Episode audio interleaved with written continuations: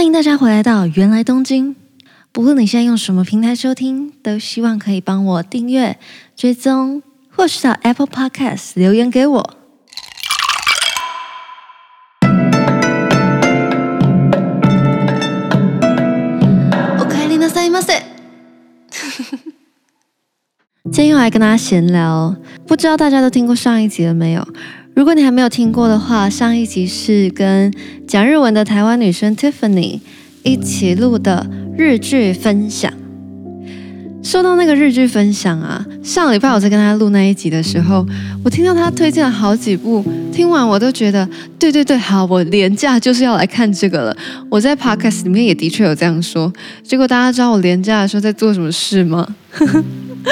我连假的时候就跑去看《艾米丽在巴黎》了，这是最近很红的一部剧，不知道大家有没有看了？虽然那部戏也是被不少人批评，但我自己就一个舒压的角度看，我会觉得，嗯，看得蛮开心的。而且它每一集都只有半小时，所以一集接着一集，很快就看完了。然后连假遇到下雨天，刚好真的也不太能做什么事情，所以我就一口气花了两天的时间把《艾米丽在巴黎》看完了。说到下雨，大家有没有觉得最近真的一直在下雨？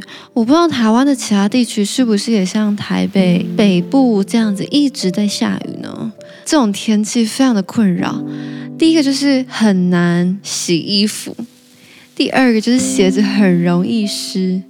这种下雨天又不像是夏天那种午后雷阵雨，啪下完之后马上就出太阳，或者在下雨之前也都是大太阳，这样对洗晒衣服来说就不会太有困扰。但我最近实在是觉得我都找不到一个空档可以让我洗衣服，哎，就算洗了也没有太阳晒，然后衣服都会是那种。霉味。我认真的是到台北来念书之后，才感觉到说，哦，原来衣橱里面需要除湿剂这样的东西。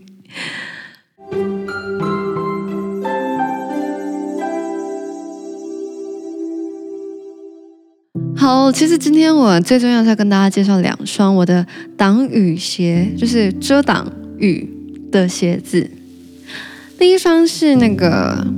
到处都可以看到的无印良品小白鞋，然后呢，这也是我在日本念书的时候买了第一双之后大大爱上的一双帆布鞋，然后至今我好像已经回购了三次无印的这双小白鞋。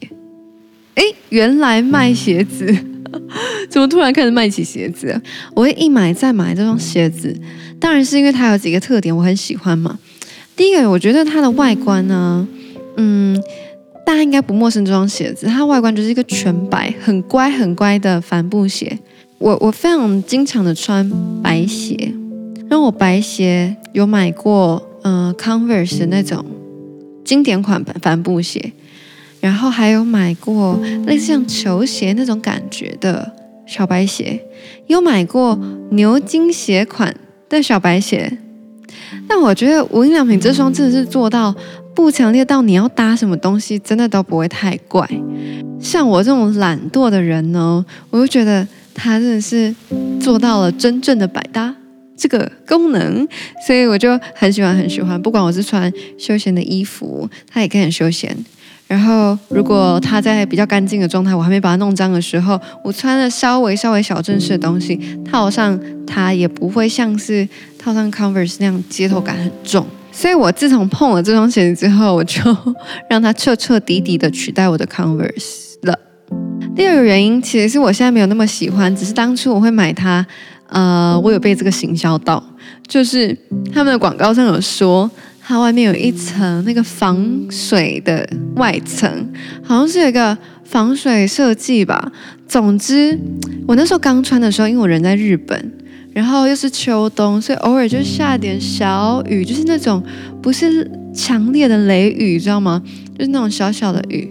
所以那时候我就看，哦，它真的会防点水，就是有点像，不知道大家有没有用过防水喷雾？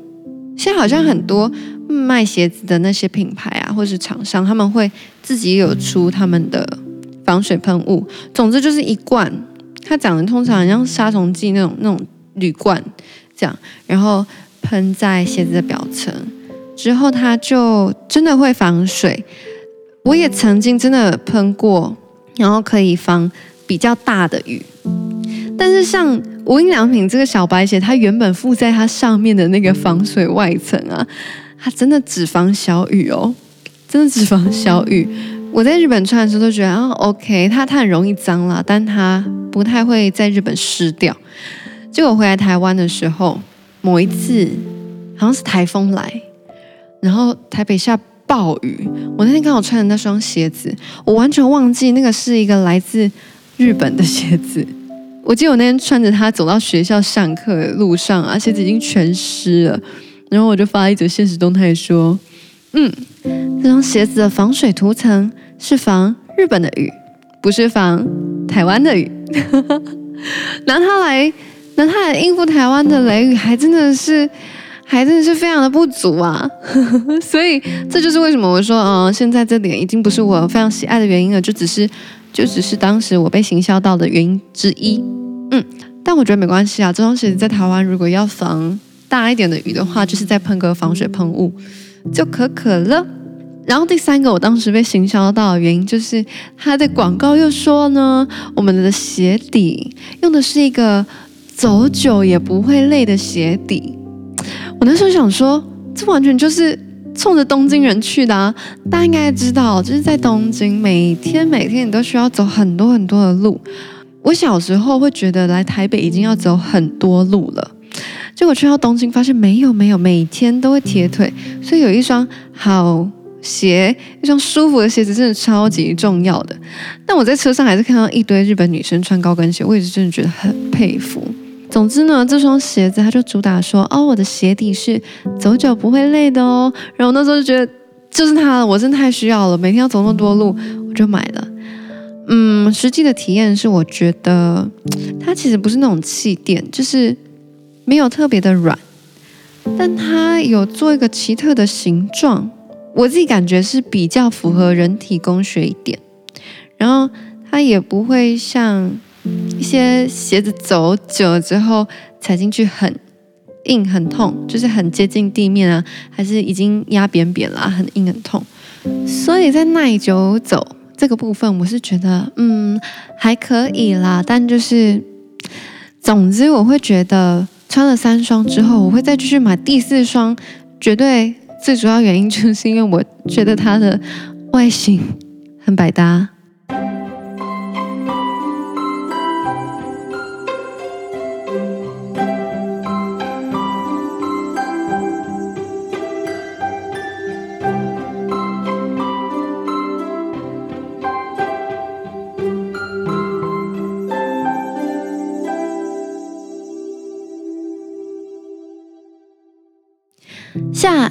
双鞋子，下一双鞋子是 Dr. Martens 的，呃，经典马丁鞋，是那个一四六零八孔，这就是最经典，大家看到那双黑色的，然后黄线的那双马丁鞋。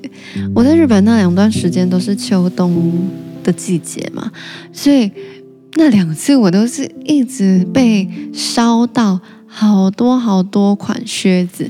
而且大家知道，日本女生穿的很可爱，所以那个靴子就是花样超多的。每天这样看，我真的是当时观望了非常久。我有想过买比较呃女性一点的短靴啊，还是要买那种过膝很辣的那种过膝靴啊，还是要买踝靴啊，还是要买像这样的马丁鞋呢？其实我一直都蛮喜欢马丁鞋这个鞋型的。然后我那时候也犹豫了很久，尤其我就觉得啊，我对外套，尤其是冬天，我对外套跟鞋子的要求会比较高一点。就我会想要我的秋冬的外套跟鞋子都是一个看起来质感要好，然后很好搭。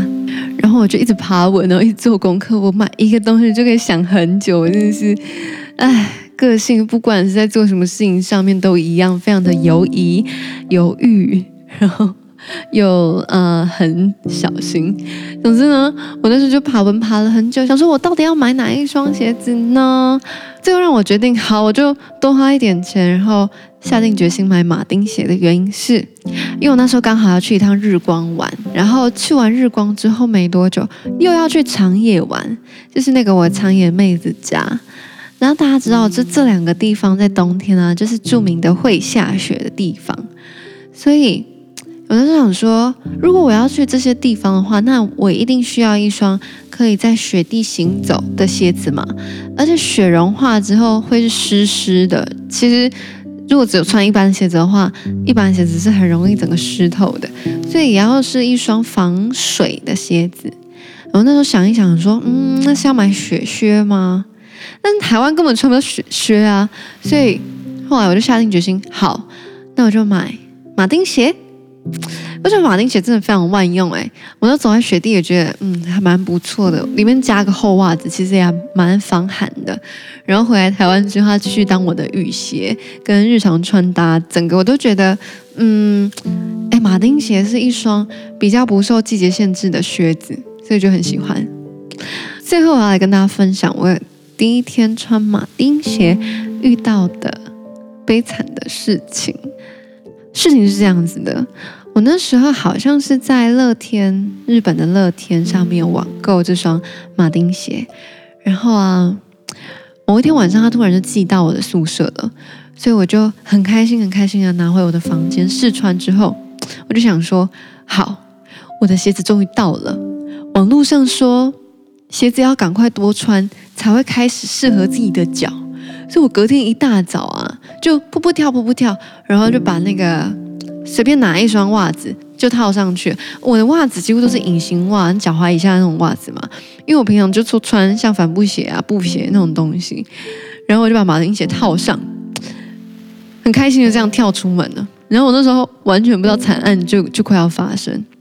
大家记得吗？我住在平井的宿舍的时候，宿舍到车站的距离大概是走路慢慢走五分钟左右的时间，五分钟左右的路程哦，就走走走走走，走到车站的时候，想说不对，脚踝上面一点点那个小腿的地方，哎，怎么越越来越痛啊？哇，马丁鞋磨脚程度真的是。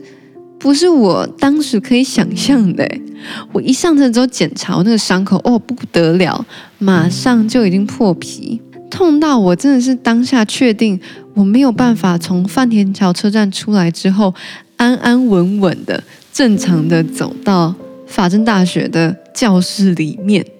然后我那时候想说不对啊，但我现在冲回去宿舍就会大迟到。那如果我现在这么一大清早，等下到饭田桥下车的话，我要去哪里生袜子出来？然后我那时候没办法，我已经上车了。我就到了饭田桥之后，不管三七二十一的，先冲去最近的便利商店。果然，便利商店就是方便，什么都有。我那时候买一双男性上班族穿的那种高到小腿肚的黑色的长袜。终于，我的小腿跟我的靴子的筒有稍微中间隔了一层，虽然还是超爆痛的，总之至少可以行走。然后我就走去上课，那个疤就一直跟着我，跟到现在，我脚上还是有那个疤。然后马丁鞋我现在也还在穿，而且我今天就穿着。因为今天下雨嘛，我这两天一直在想说，嗯，我这礼拜闲聊要跟大家聊什么好呢？虽然我其实早就有想好好几个主题是 for 闲聊的，但我就觉得，嗯，不对，感觉这周就应该讲点什么更贴近这周的。像我上礼拜就讲拔智齿嘛，然后这礼拜我就一直在想，有什么更贴近这一周？我最近不是说我觉得 podcast 有点像心情日记在做吗？后来我就发现，哦，对，雨天这件事情已经困扰我有没有两周啊？然后我今天又刚好就穿了这双马丁鞋，灵机一动，就想说，好好好，那我这礼拜就跟大家聊两双鞋子。原来鞋子，好嘞，那以上就是今天的闲聊。如果还没有听过上一集《一生必看日剧》分享的话，一定要去听，里面介绍了好几部我觉得很值得看的日剧。